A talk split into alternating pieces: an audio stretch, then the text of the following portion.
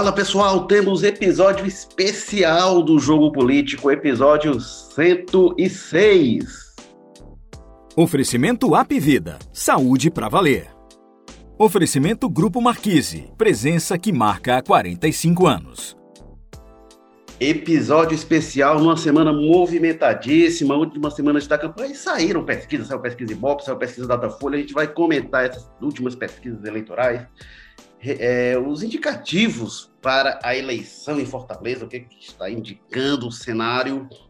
É, e vamos dar uns pitacos também sobre a eleição dos Estados Unidos, enquanto a gente está gravando aqui nesta sexta-feira. Se encaminha para uma definição da eleição americana, como isso impacta no Brasil. E para discutir isso, temos, direto da Sapiranga, Walter George, editor de política do povo, colunista que escreve aos domingos. Bem-vindo mais uma vez, Walter, para a segunda vez na semana. Pois é, Érico Firme, bem-vindo, bom dia, boa tarde, boa noite. É, eu não sei se eu tenho assunto para duas, tudo bem que tem muita pesquisa acontecendo, né? Mas duas horas de conversa por semana sobre isso, não, mas vamos lá. A mesmo não quer que dá. Vamos lá. É, o, o cachê é dobrado, né? Aquilo, pois é, tem essa vantagem. Aquele cachê dobra. Né? É, Carlos Maza, direto ali dos palacetes da Barão de Aratanha, no José Bonifácio. Bem-vindo, Carlos Maza, repórter de política, colunista de política, que escreve às segundas-feiras. Opa, Érico, Walter. Pois é, estou enfrentando o mesmo dilema do Walter aí. Vamos ver se a gente tem que comentar né, desse cenário novo que é colocado aí, essas novidades.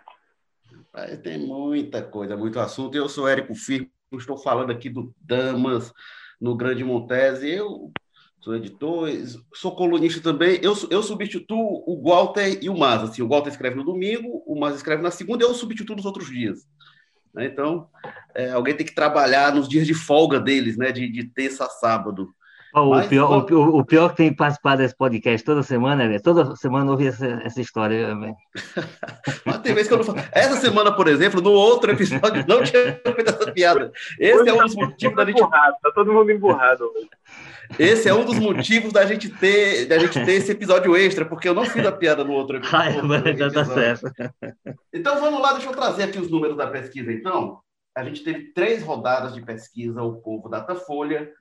E aí, vamos lá. Primeira, 14 e 15 de outubro. Segunda, 26 e 27 de outubro. E agora, 4 e 5 de novembro.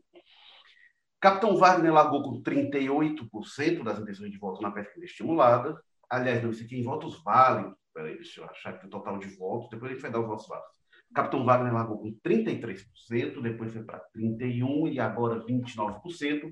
Uma ligeira oscilação negativa, mas que em três pesquisas já configura uma tendência de queda, embora lenta.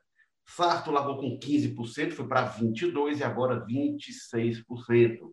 O, o Wagner teve um crescimento expressivo de 7 pontos, e agora teve um, um crescimento de quatro pontos, que está fora da margem de erro, mas um pouco mais lento nessa segunda rodada de pesquisa, é mais manteve este crescimento. Luiz Yang tinha 24, foi para 19 e agora 18. Tinha tido uma queda de 5 pontos e agora uma oscilação negativa de 1 ponto. Luiz Yang tendência de queda, mas também mais lenta. Heitor Ferrer tinha 5, manteve 5, foi para 6. Célio Estudas tinha 4, foi para 3, agora voltou para 4. Renato Roseno tinha 4, manteve 4 e agora foi para 3. Heitor Freire começou com 0, foi para 2 e agora manteve 2. Dispararam o Heitor Freire, né, de 0 para 2, crescimento proporcionalmente muito grande, mas agora se manteve. Paula Colares tinha 0 e na pesquisa seguinte não foi mais citada e agora tem 1% Zé Loureto começou com zero, foi para 1% e agora voltou para zero. Anísio, zero nas três pesquisas. Samuel Braga, zero na primeira, não foi citado na segunda, zero na terceira. Anísio e Samuel Braga são os únicos que ainda não chegaram a 1% em nenhuma das pesquisas. Vamos ver, ainda tem uma semana de campanha, vamos ver se algum dos dois ou dois chegam para o mais elevado. Brancos, nulos, nenhum era 10, foi para 9, agora 8, de redução lenta. Brancos e nulos não sabe, é, começou com quatro e, e, se manteve três nas duas últimas pesquisas. É, Walter George, a gente tem um cenário diferente no Datafolha em relação à pesquisa Ibope. Vamos lembrar a pesquisa Ibope, que saiu no começo da semana, mostrava um triplo empate técnico nas primeiras colocações, o Sarto, é, numericamente, era o primeiro colocado? Ele, ele, aparecia é, à frente do Capitão Wagner, passou do Capitão Wagner mais um empate técnico, e é, a própria Luizende também empatada tecnicamente. Né? É, deixa eu ver aqui os números, o Sarto tinha 29%, o Capitão Wagner 27%, Luiziane 24%, margem de erro de 3 pontos para mais para menos, colocando para mais para menos, é, dava um bolo dos três candidatos, sempre ser possível dizer, qualquer um deles poderia ficar fora do segundo turno pelo Ibope, qualquer um deles, desses três, poderia estar no segundo turno. É, o Datafolha mostra um quadro diferente. O Datafolha mostra é, que se a eleição fosse hoje, daria um cenário praticamente definido de segundo turno é, entre é, Capitão Wagner e Sarto, Capitão Wagner na frente, uma coisinha mais nesse cenário de empate técnico. É, qual sua percepção, Walter, assim, do que aponta essa pesquisa para os próximos dias, poucos dias de campanha pela frente? Olha, eu acho que, bom, eu, eu como você disse, são duas, duas pesquisas que aparentemente apresentam. Agora, com movimentos, eu acho que mais ou menos é, assemelhados. Né? O que, o que difere mesmo é essa questão da polarização que aqui, no Datafolha, aparece muito mais claro entre as candidaturas do, do, do Capitão Wagner e do, e do Sarto. Agora, também, se você olhar a pesquisa Datafolha, ela não descarta, ela não coloca o nome da Louisiana completamente fora da, fora da disputa, ou da possibilidade de um segundo turno. Né? é uma aproximação suficiente que você for jogando ali as, as margens de erro nos limites, por, seja possível, fica bem próximo. É, então, então é, o, que, o que me chama a atenção, e olhando qualquer uma das duas, isso, para mim, esse, esse fator é, é o que caracteriza mais fortemente a campanha de Fortaleza em 2020, é a capacidade que o PDT tem tido de conduzir essa campanha ao gosto dele o tempo todo. Né? É de a, o clima da campanha, a temperatura da campanha, a pauta, as discussões têm estado na mão do partido, mesmo quando o, o candidato Zé Sarto, quando o Sarto teve que se afastar por conta da, dos 15 dias de a questão da, da Covid, chegou aí ao, ao hospital, lembremos, é, mesmo nesse momento eles não perderam é, esse controle. E aí está o pessoal a reboque deles o tempo todo, e eu acho que essa estratégia, como se, com mais ou menos velocidade, mas de uma forma muito consistente em qualquer dos dois institutos que a gente analise, tem mostrado uma evolução que nos permite imaginar, mantido uma tendência, que uma próxima pesquisa encontrará ou muito colado até à frente do, do, do Capitão Wagner. Que, por sua vez, eu acho que essa polarização que o, que o Datafolha é, é, sinaliza, eu acho que ela faz muito sentido em relação, primeiro, à expectativa que se tinha com relação ao candidato do PDT, quem é que fosse ele, é que chegaria brigando mesmo por uma das vagas nessa, nessa reta final. Né? É, vamos lembrar que partiu lá de baixo, né? É, e a segunda é porque também se sabia que a, a candidatura do Capitão Vale tinha uma consistência muito grande. Eu só entendo, só, só, só, só considero, para finalizar essa minha primeira. Bom, para finalizar, eu quero falar um pouco depois da Luiziane. Eu só não entendo a incapacidade que a campanha do Capitão Wagner tem demonstrado de lidar com o problema. Se havia um problema que quando ele, dois anos atrás, dois anos atrás não, mas quando a situação aconteceu, a partir de quando o, último motim é, dos policiais é, militares... O motim foi em fevereiro, né? Fevereiro, fevereiro. desse ano. Né? A partir daquele, daquele motim, a primeira coisa que eu tinha que fazer era tentar como é que nós vamos enfrentar essa questão na campanha eleitoral. Se há uma coisa que tinha que chegar pronta na campanha para debater, era essa questão. E, e, o que a gente viu não foi isso. O que viu foi exatamente ele conduzido pela coisa da forma que a campanha, ou a campanha diretamente, ou as forças auxiliares, a gente pode chamar assim, através principalmente do, do governador Camilo Santana, mais fortemente, vamos dizer assim, é, debateu com ele esse assunto, né?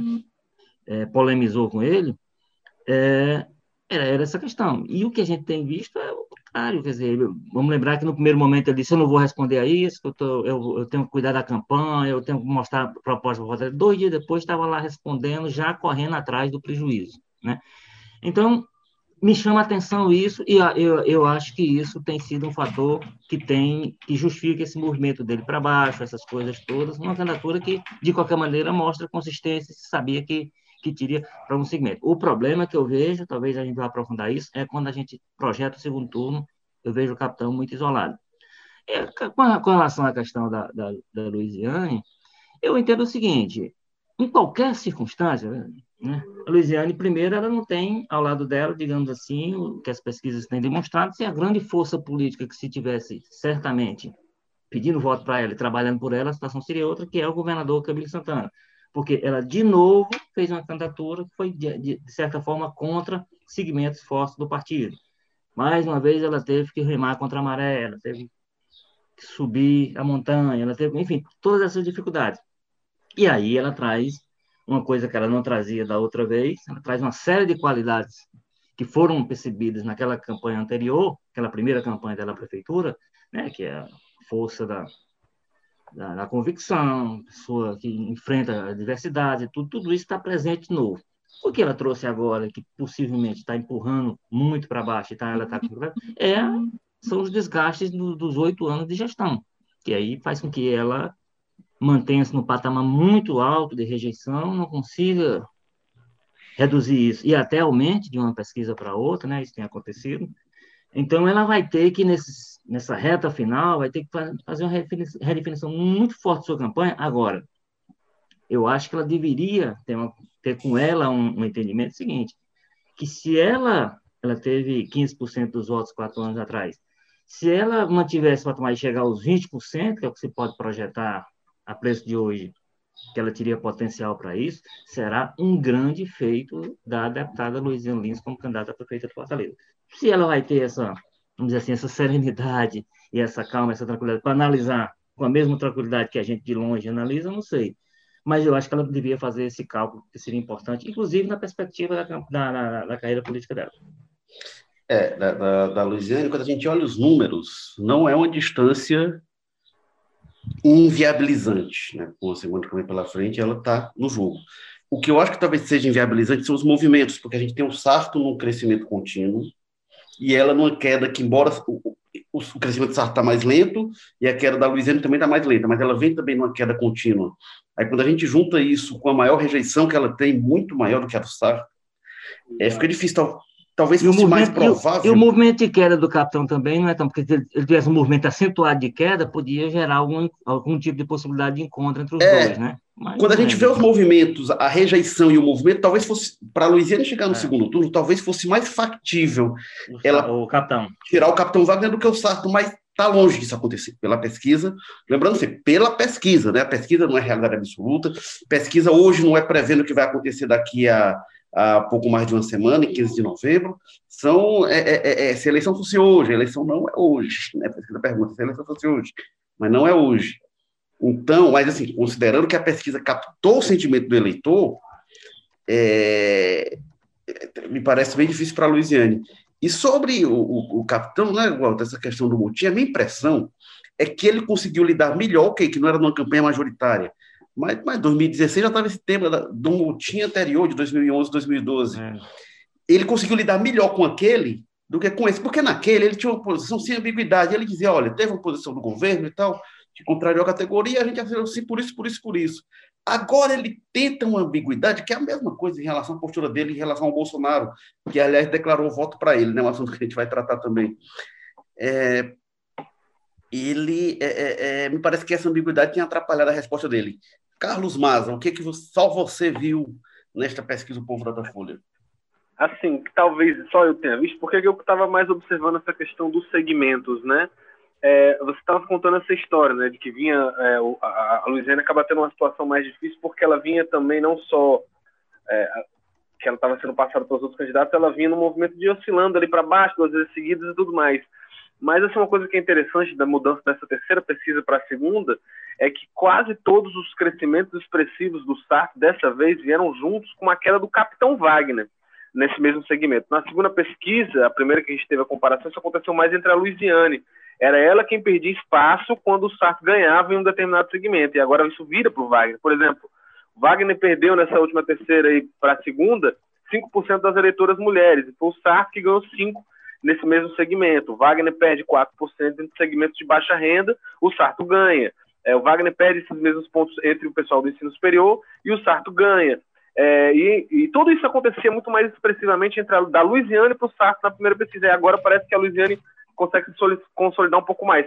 Perde ainda muito entre os mais jovens, né? Ela teve uma queda grande entre os mais jovens aí para o Sarto, mas já dá para perceber, olhando no panorama geral, essa migração. Em vez de migrar da Luiziane para o Sarto, a gente já tem talvez mais polarizado, mais dividido, né? perdendo também o Wagner para ele, é, o que é um dado interessante aí. Mas olhando de forma geral, a gente vê que são é, consolidação de movimentos que já vinham sendo colocados aí, né? O Sartre em crescimento, né? Também esse outro movimento que talvez me, é, mais surpreendente, que é a resiliência do Wagner da Luiziane, né? Porque se esperava que o, que o Sartre fosse crescer por todas aquelas questões, né? Enfim, do jogo político, maior estrutura partidária, muito mais dinheiro que os outros, ter apoio de três quartos da Câmara Municipal, ser aliado de duas gestões muito bem avaliadas, já estava meio que ali no script que o Sartre poderia ter esse crescimento mesmo e, ir para o segundo turno era o mais provável.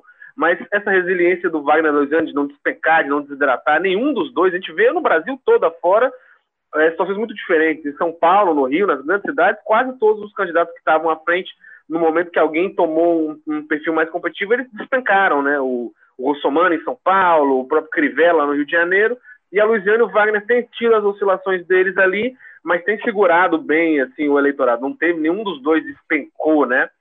E, mas a gente teve essa, essa, essa rejeição, que é um dado muito bom para o PDT. Né? Luiziane subindo 9 pontos desde a primeira, o Wagner subindo 11 pontos. Tudo isso vai ser muito importante para a disputa do segundo turno, aí, que o Sarto já consegue, nos cenários que estão sendo colocados pelo Datafolha, sair um pouco à frente. Agora, só falando também da perspectiva que o, que o Walter comentou da campanha, é o que eu acho mais difícil de tirar agora.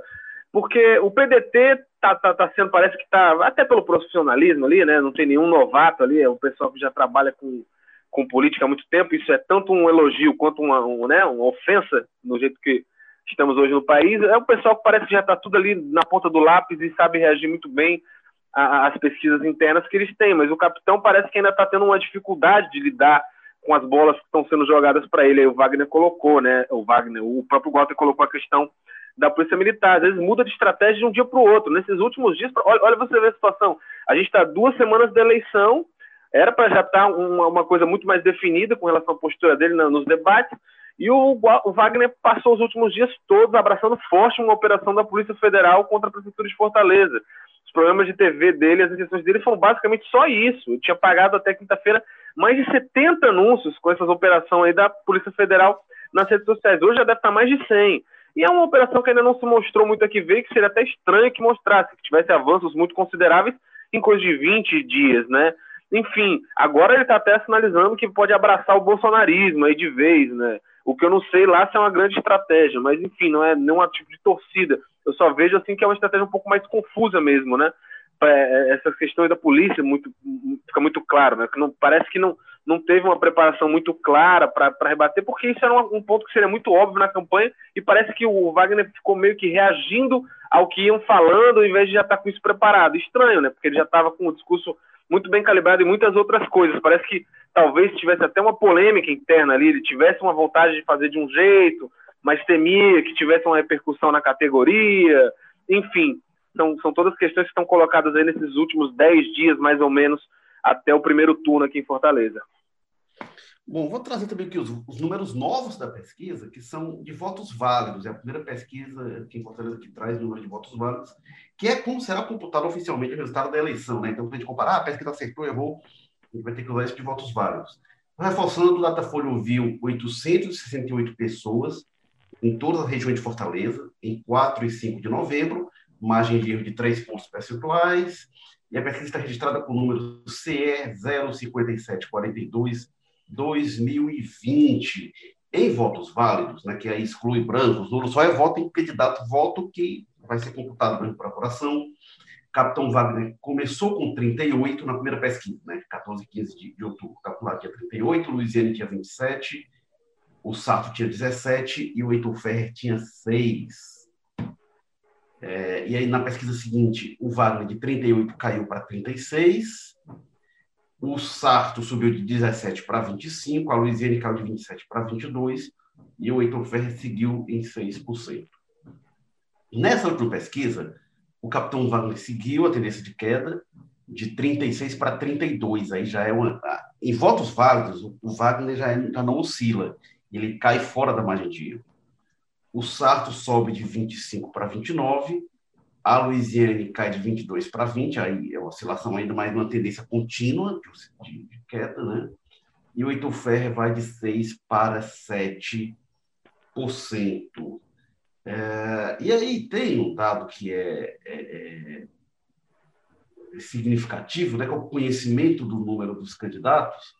O número da Louisiane é muito mais conhecido que o de todo mundo, né? Se é força da marca teve, muito mais conhecido do que os dos demais candidatos. Isso vai ser importante, mas a gente vai ver nos próximos dias massificar muito o número dos candidatos. E aí tem alguns dados que são bem favoráveis realmente ao, é, é ao Sartre, porque quando pergunta é, se a pessoa está totalmente decidida o que queira pode mudar, é, o eleitor da Louisiana é o mais decidido, ele tem 74%, o do Sartre tem 70% e o Wagner 67%. E aí, quando pergunta-se qual a segunda opção, tanto do capitão Wagner quanto da Louisiana, a segunda opção é o Sartre. Então, realmente, por isso que eu falo assim, é difícil a gente imaginar a Louisiana o Sartre. Talvez seja mais fácil passar o capitão Wagner, mas também está difícil. E aí, por que isso? Porque a rejeição da Louisiana está de 45%. A do capitão Wagner é 38% e a do Sartre é de 22%. Né? O, o, a Louisiana e o capitão têm rejeições sempre crescentes. Né? A Louisiana começou com 36, foi para 42 e agora chegou a 45. O capitão Wagner começou com 27, foi para 34, agora chegou a 38. E o Sartre começou 21, caiu para 20, subiu para 22. É até normal esperar que a, que a rejeição do Sartre cresça, né? Porque aí quando vai subindo, né, começa a apanhar, é mais. Talvez tenha agora sido, tá ali. é, talvez tenha sido um movimento inteligente deles ali terceirizar no início da, da, da, dessas polêmicas, né? Porque o Sartre talvez o que explique mais esse crescimento na rejeição foi que o Sarto adotou uma postura de pancadaria em cima do Wagner e da Luiziane ali durante um bom tempo, as últimas duas semanas, aí fora esses últimos dias agora, foi o Sarto em cima deles direto, né? Aquelas peças lá comparando as obras na saúde da Luiziane, aquela história de associar o Wagner pesado com relação a motim, mostrar imagens chocantes, né, fortes da ação dos policiais encapuzados e tudo mais. Tudo isso claramente explica um pouco esse aumento da rejeição e talvez a do Sarto não tenha crescido junto por causa da, da, inteligência dele, até por ele ser um cara menos conhecido, né, de terceirizar um pouco esse embate aí mais para o governador Camilo Santana, que foi quem comprou a briga, né, foi quem levou para as redes sociais, enquanto o Sarto continuou basicamente ali escondido atrás da barra da saia dele. Enfim, é, é mostra um pouco o resultado dessa estratégia do PDT aí, de, de bastante agressiva, né, é, é, possível até que a Luiziane possa agora pedir o governador para participar do programa dela para falar mal do, do, capitão, né? Acho que ele está liberado né, para falar mal do Sato. Ela podia me reforçar aqui, depois a gente, é, a gente resolve. Agora, Érico, essa questão aí da migração do voto, aí é onde eu vejo a grande dificuldade projetada para o capitão Wagner. Eu acho que o caminho do primeiro turno é mais ou menos esse que você disse aí, a dificuldade que a Luiziane vai ter pela rejeição e pelo cenário completo e pelo que projeta a pesquisa para onde é que ela vai buscar a possibilidade de, de furar esse, né, essa, é, esse espaço e chegar numa das duas vagas. Agora, principalmente se a gente, eu acho que o, porque havia uma possibilidade, para mim sempre houve, porque a gente sempre diz isso aqui, já disse várias vezes, diz, né, que o Capitão Wagner ele não seria uma, uma opção, a boa parte dos petistas, ele não seria uma opção descartável de início, não. Né? Já foi um aliado lá atrás, a gente já disse isso e tal, etc., em 2012. Tudo bem. Então, é uma pessoa de razoável confiança. Poderia, desse pessoal que está mais chateado com a postura do PDT, que essa questão com Ciro mal resolvida, tudo isso, um apoio ou um voto, uma liberação em que esse, esse grupo, uma parte desse, da, do eleitor da Luiziane fosse para o capitão Wagner, não seria uma coisa se não tivesse o fator Bolsonaro ele, ele se vinculando ao Bolsonaro, abraçando o Bolsonaro como possivelmente será obrigado a fazer agora, porque o presidente ontem fez propaganda para ele apaixonada, né? Não foi um negócio, aquele capitão lá, não sei o quê. Pegou a, o santinho dele lá e expôs no seu, na sua live das quintas-feiras. Então, isso aí, aí afasta a possibilidade de ele, de ele buscar voto nesse segmento. Para mim, afasta. Tá? Então, é. dificilmente esse eleitor, esse eleitor do PT, da Luiziana, agora, esse, como você disse, a maioria convencida, tal, esse que conhece o 13 e tal, ele poderia se isolar do cenário nacional e olhar só para o aspecto local, inclusive vendo a, o estrago que o capitão Wagner poderia causar no, no grupo dos Ferreira Gomes e tal, eles seriam capazes. Nesse contexto em que o Bolsonaro passa a ser um ator, inclusive dizendo que Fortaleza é a segunda cidade dele, né? essa é revelação importante dele.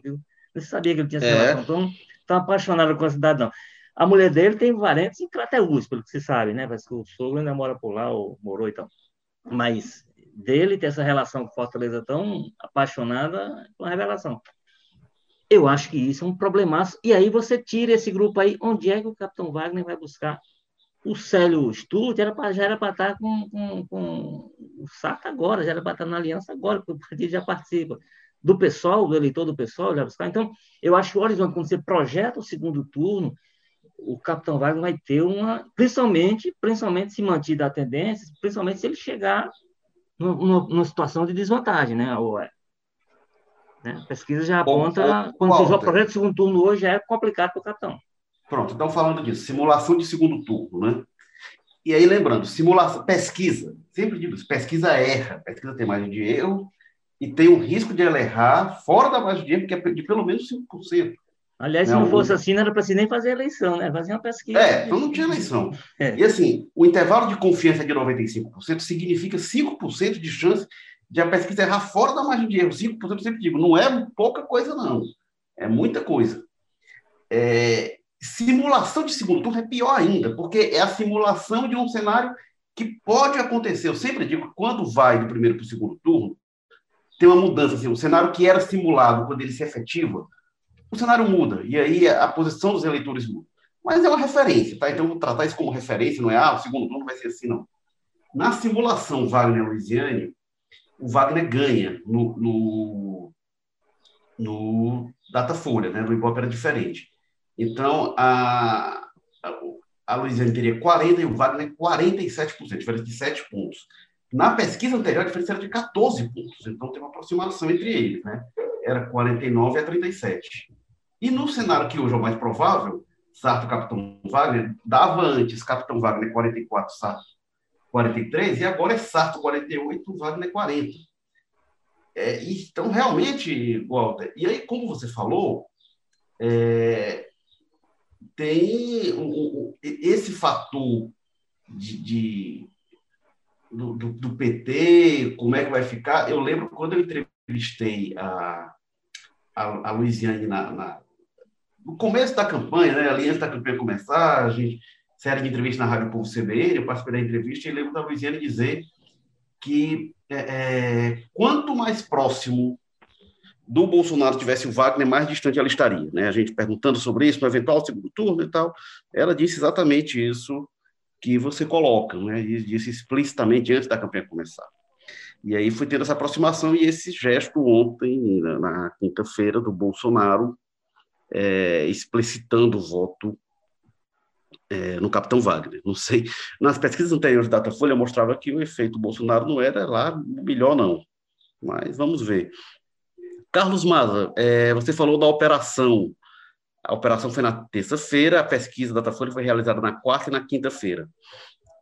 É, não sei se a gente já percebe o início desse impacto, mais do que a operação da massificação na propaganda. Você acredita que pode ter ainda mais algum efeito dessa, dessa operação, mas Eu acho que vai depender muito do, do, do que mais pode vir por aí, né? Própria, o pessoal do PDT teve aquela reação toda dizendo que oh, isso aí é uso político, não sei o que, foi feito para criar factóides, não sei o que. Então, se, se, se, houver mesmo algum interesse político com relação a isso aí, deve, deve ocorrer outras coisas aí nos próximos dias, talvez no segundo turno. Agora, vamos torcer que não, né? Que não seja questão disso, que era questão dos avanços das investigações mesmo, então, eu acho que não, não, não se, for, se, for, por aí, não deve ter muita coisa. Porque não dá para uma operação no tamanho daquilo, com, com aquele nível de complexidade, andar em coisa de 15, 20 dias, né? E eu acho que, que, que a pesquisa, apesar de não pegar 100%, ela, ela pega o, o, o, grosso, né? O momento em que mais foi usado, porque estava muito onipresente com relação a isso na campanha do Wagner. Né? Foi um investimento grande aí em dinheiro para impulsionamento desse conteúdo ligado a essa operação da Polícia Federal nas redes sociais. A gente sabe que muitos dos deputados que fazem base para o Wagner também é, é, expuseram isso bastante, mas parece que a campanha entrou muito na, numa fase diferente, né? Talvez ainda o centro esteja em outras pautas, mas mais na questão da cidade mesmo, essa questão lá do Camilo Santana, muito mais do que acusações com relação a esse tipo de coisa aí de Polícia Federal e tudo mais. Então, eu acho que pelo menos para o primeiro turno, o efeito que, que vai ter essa primeira operação que a gente teve nesses dias para trás aí vai, deve ser nessa faixa aí, não deve ter muita coisa além disso, não. Não sei daqui para frente, né? No segundo turno a gente pode ter mais coisa com relação a isso, porque, enfim, se as acusações também forem, é, né, se provarem verdadeiras, são, são questões muito graves, envolvendo aí dinheiro da pandemia, do coronavírus, de emergência, enfim, exigiriam uma apuração é, rigorosa, inclusive, né, até por ser dinheiro de emergência e tudo mais. É, mas eu acho que para o impacto dessa, dessa primeira operação, nesses primeiros dias aí, eu acho que não, não, não tem como ser muito diferente disso que está registrado na pesquisa, não. Até porque não teve volume ainda para gerar essa indignação toda na população, mudar a opinião, né? A gente sabe que foi mais uma fase de coleta de provas, né? De investigação mesmo. Não tem ninguém dizendo que tem nada comprovado e nem, nem sequer implica o nome do prefeito Roberto Cláudio ainda nas investigações, né? Está mais focado ali na Secretaria Municipal de Saúde enfim, teria que ter novidades grandes aí para ter um impacto eleitoral maior, apesar de o capitão Wagner ter se abraçado para valer nessa história aí nos últimos dias na campanha. Pois é. é... Walter Jorge, o que, é que você acha dessa operação aí que parece ser uma grande aposta da oposição, assim, foi muito comemorada? É, eu, eu, eu acho natural que eles estejam utilizando, né? também acho natural que o, a queixa do PDT seja de uso eleitoral, não sei o que e tal, etc. Porque se fosse o contrário, os dois estariam, se fosse as situações contrárias, os dois estariam fazendo a mesma coisa. Um tirando, tentando tirar proveito e o outro falando de, interferência política e tal. Eu até, eu até vi outro dia, o, o, o, o vi escrevi um artigo sobre isso, é, a nota do, do Flávio Bolsonaro, que soltou ontem, né, nós estamos gravando aqui na sexta, que ele soltou na quinta-feira, sobre a, a, o denúncia, a denúncia dele, que é uma coisa muito mais consistente, ele, ele, chama, ele começa a nota chamando atenção porque aquela denúncia aparecer em pleno momento eleitoral, e ele não é candidato a nada. E, no entanto, alega que a denúncia tem a ver com o processo eleitoral, etc. Então, acho que isso tudo é, é, é, faz parte do, do jogo. O que eu acho, aí eu vou na linha do, do Mas, assim se for até o dia da campanha, até o dia da eleição, com os elementos que tem hoje, aquele negócio de busca, apreensão, isso já entrou um pouco da, normal, da nova normalidade, digamos assim. Né? A operação tem todo dia acontecendo, toda hora, recolhendo como é, busca e apreensão, entra nos lugares, faz e acontece. Se depois, se ao longo desse, desses dias que não aparecer um personagem novo, uma situação nova, uma, o, o que a prefeitura tem dito, inclusive, tudo aqueles todo o documento que eles foram fazer a busca e apreensão e foram buscar lá dentro da secretaria, por exemplo, estava no portal da o que estava lá na, na, na no despacho do juiz, que era, era o que eles iam buscar, assim, estava tudo no portal da. Podiam ter ido lá no portal que estava tudo lá e tal, etc. Então, se de fato nesse discurso da prefeitura não encontrar nada de extraordinário que possa vazar e criar algum problema, alguma coisa muito. e que chegue, como o Maza disse, no prefeito ou em alguém próximo, eu acho que está precificado, vai está mais ou menos.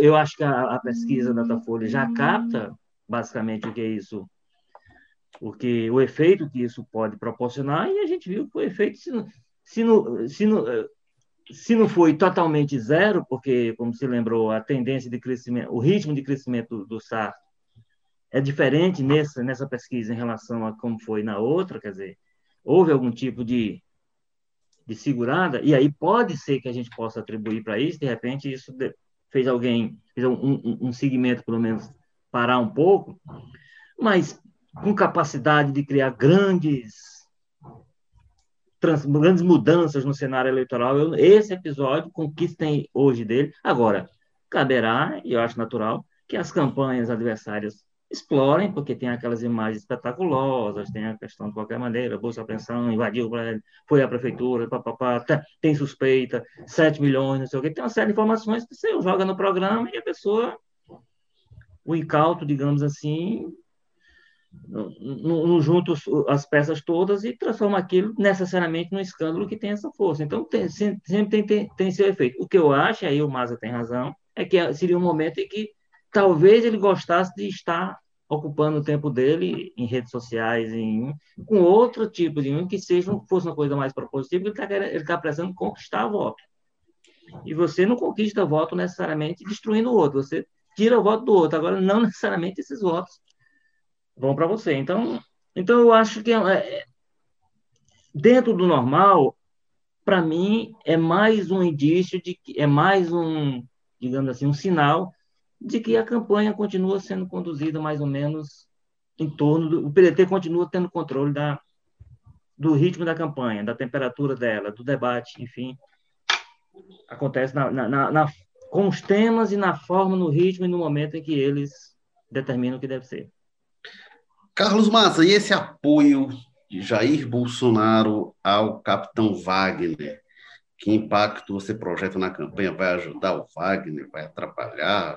tanto faz? O que é que você acha? Mas eu, eu não sei o que eu acho, eu vejo que o que as pesquisas mostram é que faz muito mal, né? Nos últimos dados que a gente teve da Datafolha com relação a isso, tanto no Datafolha quanto no Ibope, mostram que o, que o Bolsonaro muito mais atrapalha do que ajuda qualquer candidato que ele apoie, né?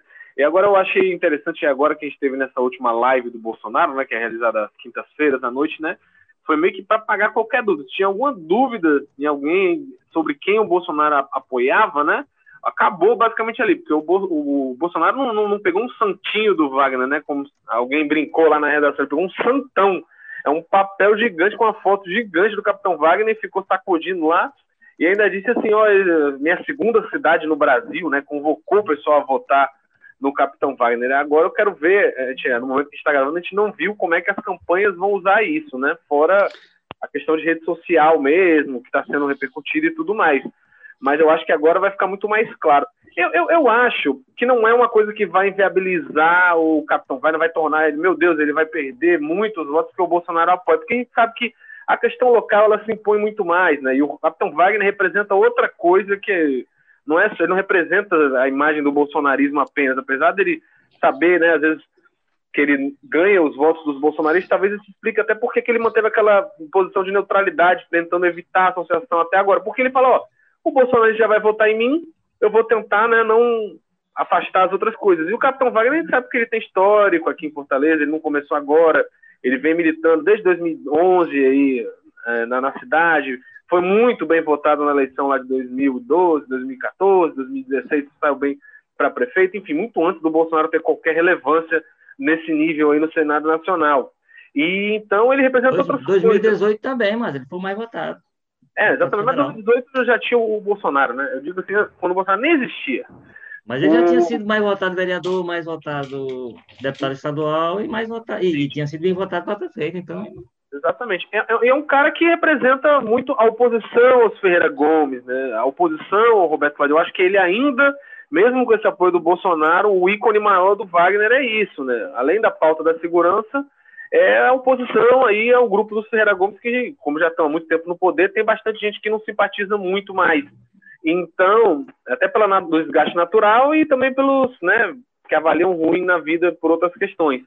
Então, eu acho que acaba sendo ruim para o Wagner, porque as pesquisas mostram que não é muita vantagem, né?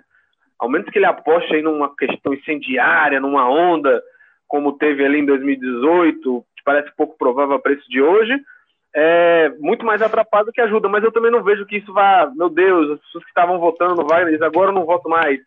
E ele vai despencar nas pesquisas, porque, enfim, o Wagner não representa isso, né? Ele não é só isso na disputa aqui em Fortaleza. Não, eu, eu reforçando, eu, eu, eu, acho que é um problema, você tem razão, ele não, ele não, vai, não vai tirar voto dele hoje.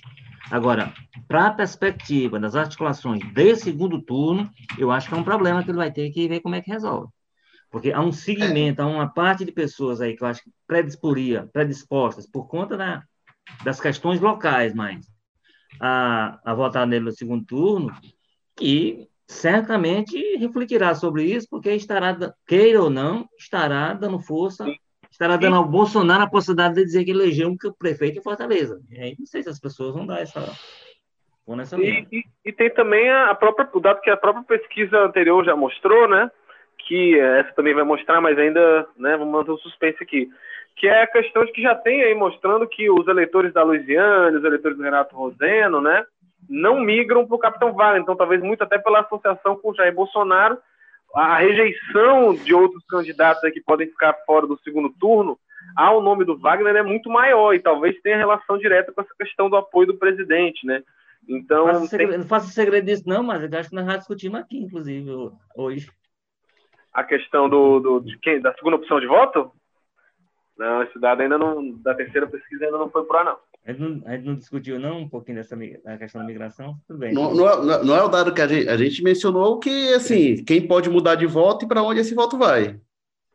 É esse, esse, a, gente, a gente mencionou. Aí, esse, esse já saiu, viu? Não sei se tem. É, esse é quem muda no primeiro turno ainda, mas tem o dado do, de ah, tá. quem vai e quem vota no primeiro. É se a pessoa assim, mudar, é. mas aí tem o então, dado. é o que a gente está discutindo aqui, tá certo. É. Mas, na, mas na segunda pesquisa já ficou bem claro que essa é a tendência, né? Tipo, os eleitores do Roseno, é, 1% mais ou menos, acho que era 3% na verdade, votavam no Wagner. Todos os outros ou anulavam ou iam no, em qualquer outro candidato, né? E, e os da Luiziane também tinham uma rejeição grande ao Wagner, muito provavelmente porque a Luiziane é petista e devem associar o Wagner ao Bolsonaro. Né? Olha, agora é, eu concordo com o Walter, assim, acho que o, o, não vai tirar voto do, do, Capitão Wagner, não, apoio do Bolsonaro, até porque ninguém, acho que pouca gente vai ficar surpresa, né? Assim, nossa, o Bolsonaro apoia o Capitão Wagner. Acho que o eleitor menos informado deveria pelo menos desconfiar, né? E quando a gente vai ver a aprovação do Bolsonaro e as intenções do voto do Capitão Wagner, elas meio que casam ali, tem um, uma coerência ali. Agora pode ser um teto, né? pode ser um teto realmente para o Capitão Wagner, é um difícil de, de superar. É só lembrar que a festa da vitória do Bolsonaro aqui em Fortaleza, quem comandou lá no comitê foi o Capitão Wagner, né? Quer dizer, não é uma coisa que a pessoa tem que pesquisar para profundamente para descobrir, não. É uma coisa clara que ele que ele administrava por conta desse, desse dessa questão local e desse dessa parcela do eleitorado antibolsonarista que ele achava que podia atrair ele administrava com cuidado. Tem exemplo de televita dizer nome Bolsonaro, ele fala em, em, em, articulação com o governo federal, né? Então, ele, ele sabe disso e ele administrava com cuidado. Só que o Bolsonaro explicitou isso de maneira mais clara e ele tem que abraçar isso. Acho por que... justiça, e porque tem voto, o Bolsonaro tem voto. Ele tira voto, mas ele tem voto também. Acho que esse 2018 aí o, capitão acabou se empolgando ali porque estava na crista da onda, né, do movimento. Talvez hoje ele até fique, meu Deus, por que, eu tirei aquelas fotos, né? Porque estão usando isso aí para bater nele direto e as pesquisas mostram que, enfim, tem um impacto negativo na candidatura de qualquer um, né? É, agora, gente, vamos aqui também dar um pitaco. A gente fala de política de Fortaleza, no Ceará, no Brasil e no mundo também. Vamos baixar o nível do debate, quer dizer assim, vamos baixar o, nível do debate. Vamos falar, vamos falar da eleição desorganizada, né? Da eleição, é uma eleição bem organizada, séria como a nossa, não. É, o assunto no mundo, no momento, é a eleição nos Estados Unidos, e quando a gente grava aqui, tá? E aí pode ser discutido, sei lá, se as tendências se, se inverterem mas está uma tendência muito grande, virada na Pensilvânia, virada na Geórgia, de Joe Biden ser eleito presidente dos Estados Unidos, derrota de Donald Trump se encaminhando, embora haja um questionamento judicial intenso, e aí a gente sabe lá quando é que isso vai terminar. Carlos Maza, o que, é que você está achando desse quadro aí?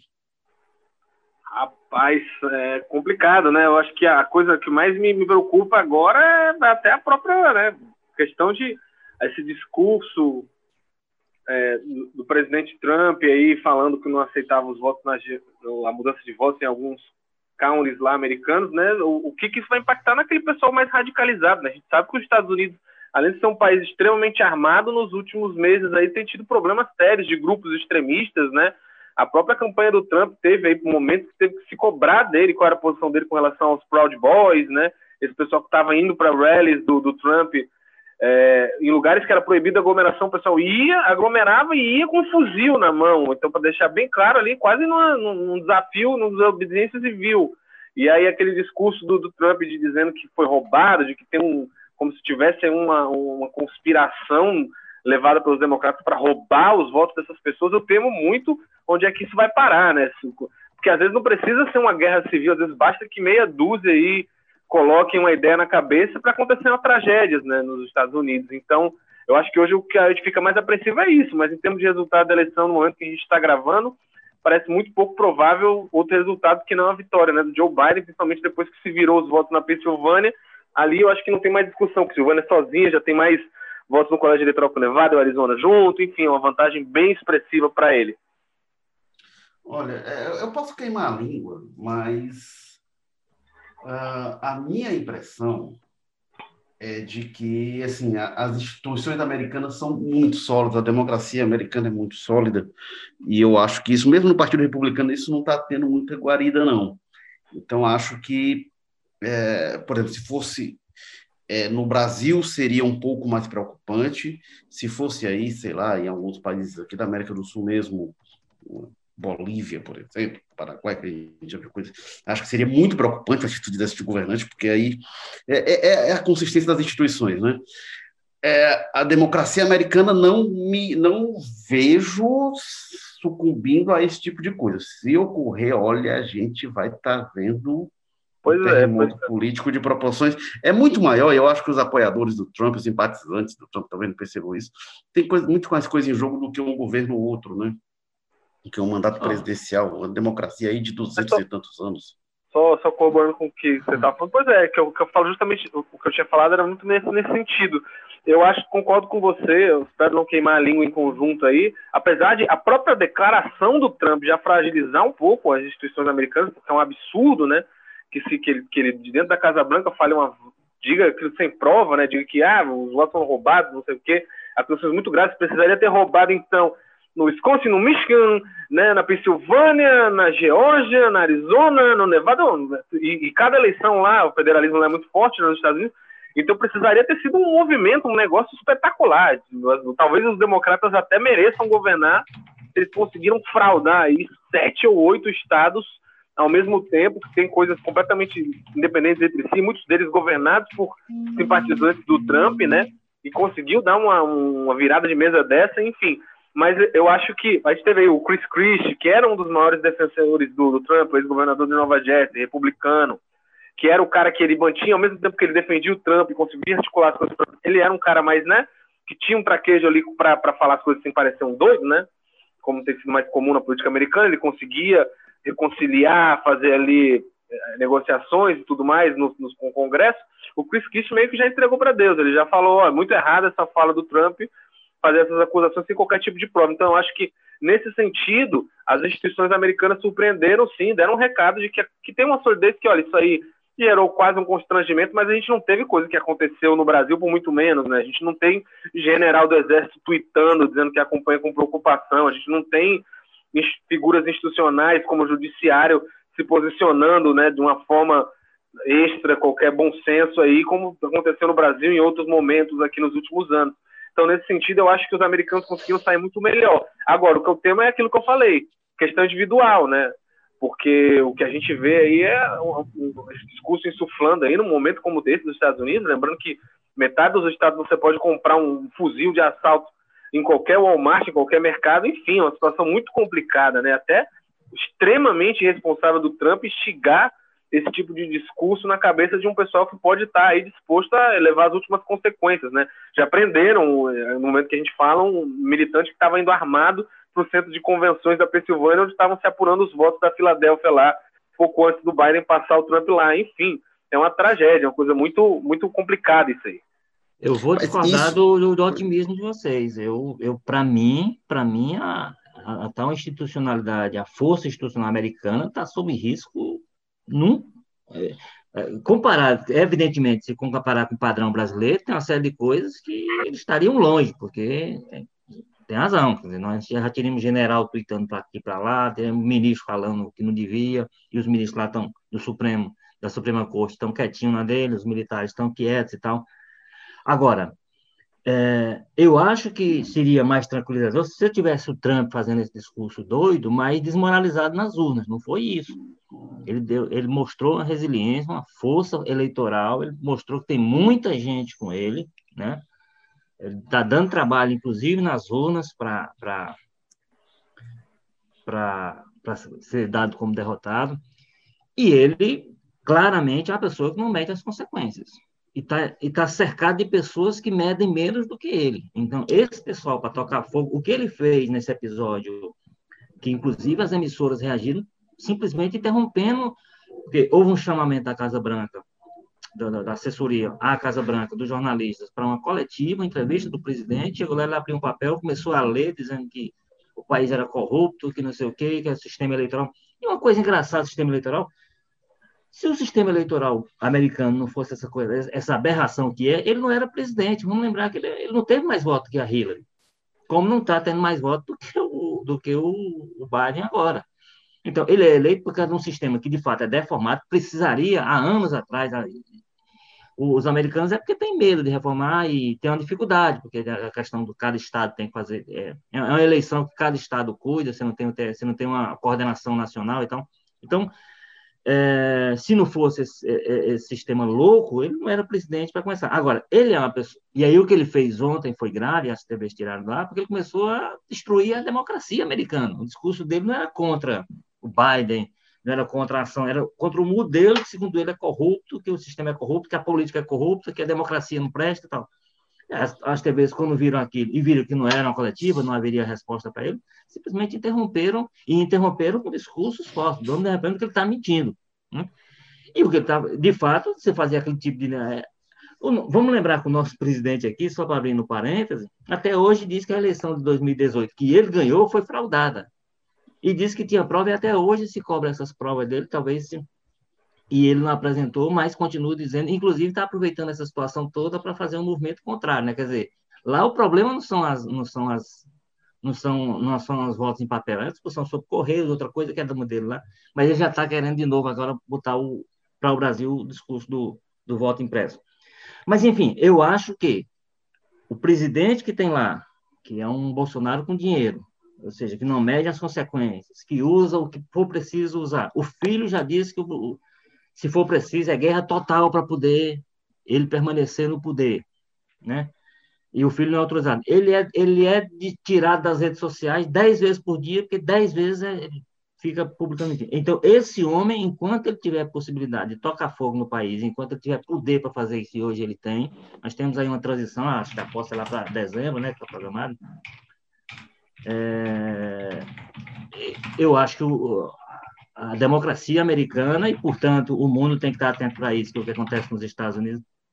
Acho que foi o Eric que falou isso, alguém falou. Se fosse na Bolívia, ele disse assim: se fosse na Bolívia, já tinha havido intervenção. Se fosse na Bolívia, já tinha havido a OEA. Os Estados Unidos. Os Estados Unidos já tinham ido lá. Não pode uma bagunça dessa. A democracia dessa.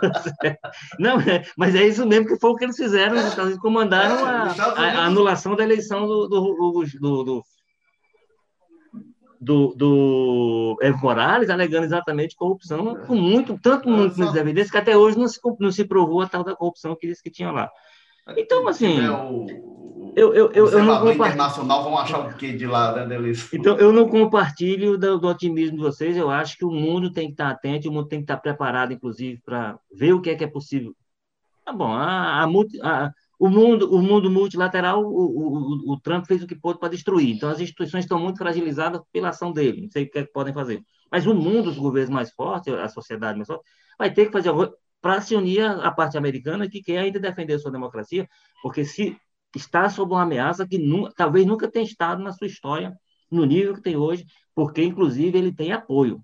Ele foi muito votado, e se a gente for olhar a discussão que está nas redes sociais, tem muita gente com ele, inclusive aqui no Brasil, dizendo que houve fraude, que a eleição foi tomada, e, portanto, é um pessoal que, se ele chamar para a briga, para ele ficar na Casa Branca, possivelmente vai. É, apoio popular e nas redes ele tem, isso eu não tenho dúvida.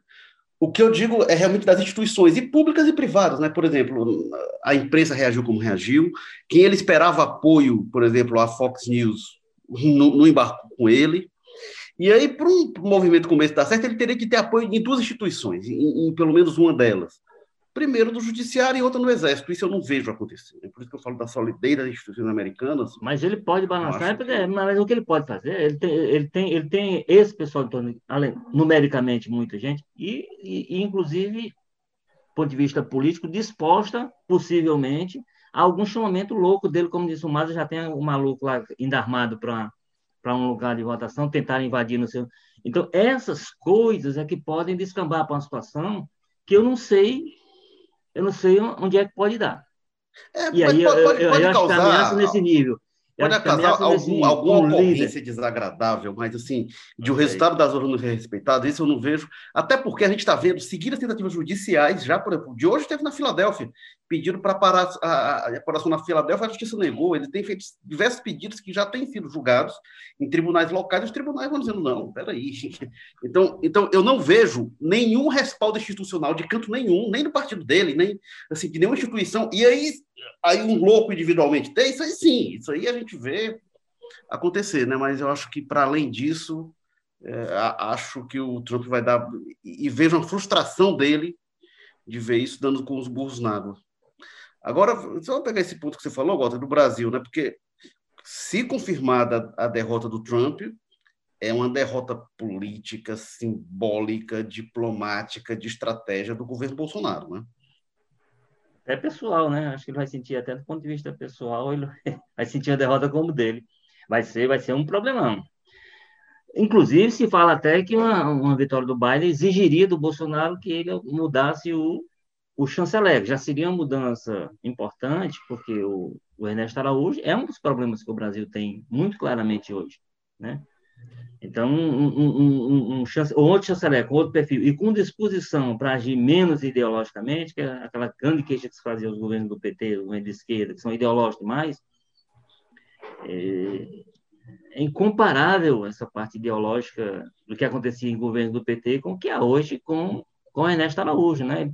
os cursos que ele promove dentro da, do estudo de estudos lá de Itamaraty mostra, né? já levou a Olavista, vive levando a Olavista para lá, é um pessoal que tenta implantar ideologias claramente dentro do, a partir do Itamaraty.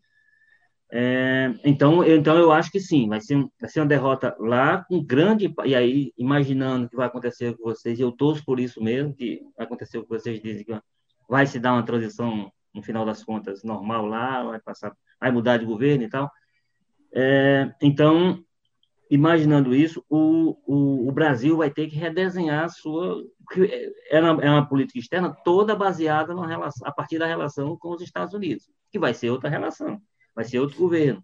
O discurso com a Amazônia vai ser outro. Então, ou o governo muda e começa mudando pelo chanceler, ou o Brasil terá um problema muito sério na sua geopolítica, na sua presença é. geopolítica eu vejo, eu vejo tanto com relação ao chanceler, né? O chanceler fica um pouco inviabilizado ali, pelo menos num governo normal, num governo não Bolsonaro, ele ficaria inviabilizado porque apostou-se muito nessa estratégia, nessa nesse alinhamento automático em quase tudo, porque era bonito, né? O Brasil ficava lá, tinha o time dos países que estavam sendo do contra e ficava lá, os Estados Unidos, né? O Brasil e mais meia dúzia de republiquetas, geralmente ditaduras árabes, nessas questões mais progressistas, né? E agora não tem mais Estados Unidos, muito provavelmente vai pular para o outro lado. Vai ficar o Brasil e a Arábia Saudita e mais uns outros países aí. É uma, é uma figura muito complicada para o Brasil, que sempre teve um papel de diplomacia né, na, na, dentro da, dessa questão aí da, da política internacional. E, Mas pode e, ser esse, pode ser esse o papel, Mata. Pode ser agora o Brasil pode ser o líder do mundo insano. É, abre-se um vácuo aí de liderança que pode ser que o Bolsonaro ocupe, né? vejo isso muito mais como uma forma de isolar o Brasil do que de, de, a gente colher lucros com relação a isso. Mas, enfim. Agora, outra questão é questão prática. O, o Salles mesmo, como é que fica a situação dele lá no, no, na questão do meio ambiente? Porque o Biden falou no, no abertamente num debate com o Trump que para ele tinha que ter sanções econômicas para o Brasil por conta da destruição da Amazônia, que é coisa que o governo Bolsonaro está botando para debaixo do tapete desde o início do governo dele. E quando a gente sabe, quando começa a pesar no bolso, a coisa é diferente, né? Vamos ver como é que isso vai ser negociado. Agora, por outro lado, eu acho que nem o Bolsonaro é tão doido de ficar batendo de frente cabeça com o governo dos Estados Unidos, não. Ele próprio ali, quando viu que o Biden estava na frente das coisas, tentou entrar em contato com a campanha do Biden. Ele não tentou entrar na campanha, em contato com a campanha do Biden para sacanear com eles. Ele tentou para fazer ali os panos quentes, né? Dizer que vai tentar uma boa relação na, na vitória, muito provavelmente. Enfim, Vamos ver no que, que vai dar isso aí, mas eu acho que fica frágil tanto a posição da relação internacional quanto essa questão do meio ambiente aqui. Agora, olha, tem uma coisa aí também. eu acho que, que é, é, é, talvez seja inviável mesmo o Ernesto Araújo ficar e o Ricardo Salles ficarem, e eu acho que isso é, o sintoma do buraco que o Brasil se enfiou, porque assim, eu acho que o, o Ricardo Salles não devia nem ter entrado, e o Ernesto Araújo não devia nem ter entrado. Agora, também, mudar os ministros brasileiros, porque um governo estrangeiro mudou, é um nível de capachismo que só se explica porque era capacho também do governo anterior. Então, você vai, começa errando e vai se enrolando nos seus erros, mas é, isso é um mesmo, absurdo. É, é um absurdo. É Aí, assim, a, a, a, relação assumida do Bolsonaro com os Estados Unidos, em especial, é de subserviência completa e absoluta. Agora, ele vai ter, de fato, uma coisa é ele ter essa subserviência completa e absoluta a um governo que ele é admirador do presidente, que ele, ele tenta ser a imagem e semelhança. Outra é de um governo, como eles dizem lá, de esquerda ou comunista. O, a, o, o, o, o, Trump conseguiu tirar a volta e conseguiu, ao que consta, virar o jogo na Flórida, que as pesquisas davam uma vitória do Biden com alguma facilidade, porque para aquele segmento, principalmente os cubanos e venezuelanos e tal, ele botou na cabeça desse pessoal que o Biden é um, é um comunista, um cara de esquerda que implantar o socialismo nos Estados Unidos. Então, para possivelmente para o Bolsonaro e para dele, é um governo comunista que está assumindo os Estados Unidos, mas é Estados Unidos. E aí, o que, os, o que o governo Biden, até porque é o seguinte, o Biden tem interesse em manter tudo que o, o, o que o Trump conquistou com o Brasil na época do Bolsonaro, porque foi tudo favorável a ele, né? O Brasil não levou uma, tudo que, todos os acordos que foram feitos foram em favor dos Estados Unidos, então ele não vai desfazer. Agora, esse, se agora se para isso, for, se para isso for necessário mudar o mudar o chanceler, eu acho que o Bolsonaro muda sem sem contar nem até três. Mas será que vai botar outro que é, que é também. Olha, lhes agrada esse aqui? Eu espero que. Vai chamar, vai chamar o Celso Amorim. Eu espero que indique ministro que atenda o interesse do Brasil, não é o interesse ah. do Biden, do Trump. De, Mas eu acho que você está querendo demais, você está querendo demais. Agora, está querendo, tá agora, querendo agora é outra coisa. governo. Ah, você agora viu, coisa o, também, né? o, Eduardo, o Eduardo Bolsonaro, que era para ter sido embaixador nos Estados Unidos, estava acusando o sistema eleitoral de ser fraudulento. Então, é eu, eu digo o seguinte, se ele, e se ele é fosse embaixador do Brasil, ele faria a mesma coisa, viu? Ele não está fazendo isso só porque está lendo. É. Não, e isso é, tipo, isso é, é interesse do Brasil? Não é. Isso é interesse do projeto político do Jair Messias Bolsonaro e da família dele. Ei, agora, agora tem outra coisa. Comprar essa briga aí. O Walter falou aí da perda pessoal para o Bolsonaro, real a perda política, porque, e aí eu acho assim, eu diria até o seguinte, o Bolsonaro não seria presidente se Trump não tivesse sido eleito presidente em 2016. Teve uma, uma, concepção e tal, então tem a questão política, a questão ideológica e tal. Do ponto de vista prático para o Brasil, o que foi, qual é o balanço da relação Trump-Bolsonaro, o que, que o Brasil ganhou? Não, mas é isso aí, mas é, é, isso aí, é isso aí que o Maza disse, assim, é uma coisa que ele tratava do ponto de vista pessoal mesmo, era o interesse... Tem sido era, dito assim, pro, tem sido falado da promessa de apoio à candidatura é. do Brasil ao CDE. Que ninguém sabe nem também qual é a vantagem que o Brasil tem disso, que o Brasil tem, tem que sair de uma série de situações que ele tira proveito hoje para poder virar um país Sim. em outra perspectiva. Até dúvida se isso é um negócio bom. Mas não tem, quer dizer, é foi, um, foi um capachismo e que transformou o Brasil realmente numa, numa republiqueta que os, os Estados Unidos. E aí o, o, Trump, que é um negociador nato, é um, tirou proveito disso o máximo que pôde, quando viu que tinha um país do tamanho do Brasil, com a dimensão do Brasil, com a importância, com o PIB, com tudo isso, um presidente disposto a, a fazer o que ele, o que ele fez, o que cabia ele fazer na defesa do interesse norte-americano.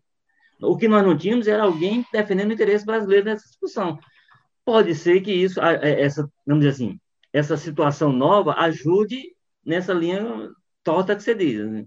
faça com que ele, ele busque um, um chanceler mais afeição dos democratas e do governo Biden para minimizar, porque o Ernesto Araújo é, era quase que um, um embaixador dos Estados Unidos dentro do governo brasileiro. Hum. Não tínhamos um chanceler de fato para essas coisas. O Carlos Mas, agora só o último ponto para a gente já encerrar aqui esse jogo político especial, já está ficando longo demais. O pessoal não tem tempo para dar para a gente. Já estamos lá no Texas. Duas vezes nessa. Vamos... Começamos aqui é nessa piranga, já estamos no Texas, rapaz. Pois é, rapaz, pois é. é. Mundial, daqui a pouco a gente vai debater a eleição aí do Nicarágua. Agora, só o que o, o, o Walter falou em relação ao, ao Bolsonaro, né? Bolsonaro falando de não, tem que ter o voto em papel, o voto impresso e tal, eleição brasileira. Achei super oportuna, né? Quando a gente está vendo, nossa, como está funcionando nos Estados Unidos, né? Como está uma apuração bacana, nossa, que senso de oportunidade. Agora, ao mesmo tempo, vamos lembrar, essa tese não é nova do Bolsonaro. Na eleição de 2018, ele perguntou, inclusive, é, é, ele disse que não aceitaria outro resultado que não fosse a vitória dele, que eu acho uma postura irresponsável, leviana, antidemocrática, autoritária, infantil, todo respeito às crianças, mais uma vez. É... Mas é o que nós estamos assistindo, inclusive, agora, né, Érico? Assim, nós, nós, é... nós teríamos o que nós teríamos no Brasil, com a diferença que ele não era presidente. Agora, ele candidato à reeleição, ah, talvez desse deu outro programa. Ele candidato à reeleição numa situação igual, nós pode, tudo que a gente está vivendo hoje pode esperar que nós não, estaríamos é, vivendo. É, é aí que eu queria chegar. Quando ele diz, antes da eleição, que não aceita o resultado, isso quando ele estava liderando pesquisa e tal, se for outro resultado, não aceita. Aí, é, eleito, empossado no cargo, ele disse que teve fraude na eleição dele. Ele sugere o voto em papel, com a afinidade que ele tem com o Trump. Vocês têm alguma dúvida de que, se ele não se reelege, ele ia tentar esse mecanismo, ele pediu uma recontagem, e aí, para ter uma recontagem, tem que ter voto em papel? Você tem alguma dúvida de que ele ia também causar esse tumulto que o Trump tenta causar nos Estados Unidos?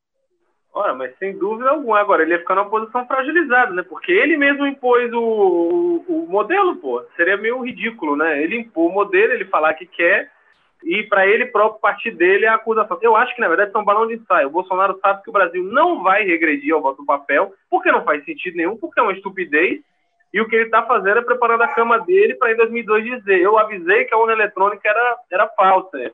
Eu avisei que a urna eletrônica era fraude e tudo mais. Então, eu acho que é muito mais nesse sentido. Ele sabe que não vai regredir, porque não faz sentido. Ia fazer o quê? Gastar bilhões e bilhões de reais mudando todo, adaptando todo o sistema, só porque o Jair Messias Bolsonaro está propondo. Não tem essa discussão na sociedade, não tem é, é, essa questão técnica colocada hoje. Ainda, pra, ainda que fosse colocar, ia ter que se pesar muitas coisas aí nesse debate, ia demorar muito para ser aplicado e tudo mais. Então, para mim, isso é muito mais isso. Ele está preparando terreno para dizer, eu avisei que era para ter mudado o sistema, para ter botado o papel, vocês não quiseram, deu no que deu.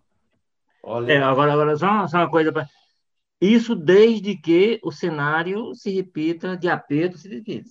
A, a, a, possibilidade que tinha, nós temos um, um, comportamento, inclusive do Bolsonaro, diferente, seria ele, a, a, vamos dizer, a votação ser desmoralizante para ele, que não é o que está apontado hoje, inclusive, há dois anos da, dessa eleição.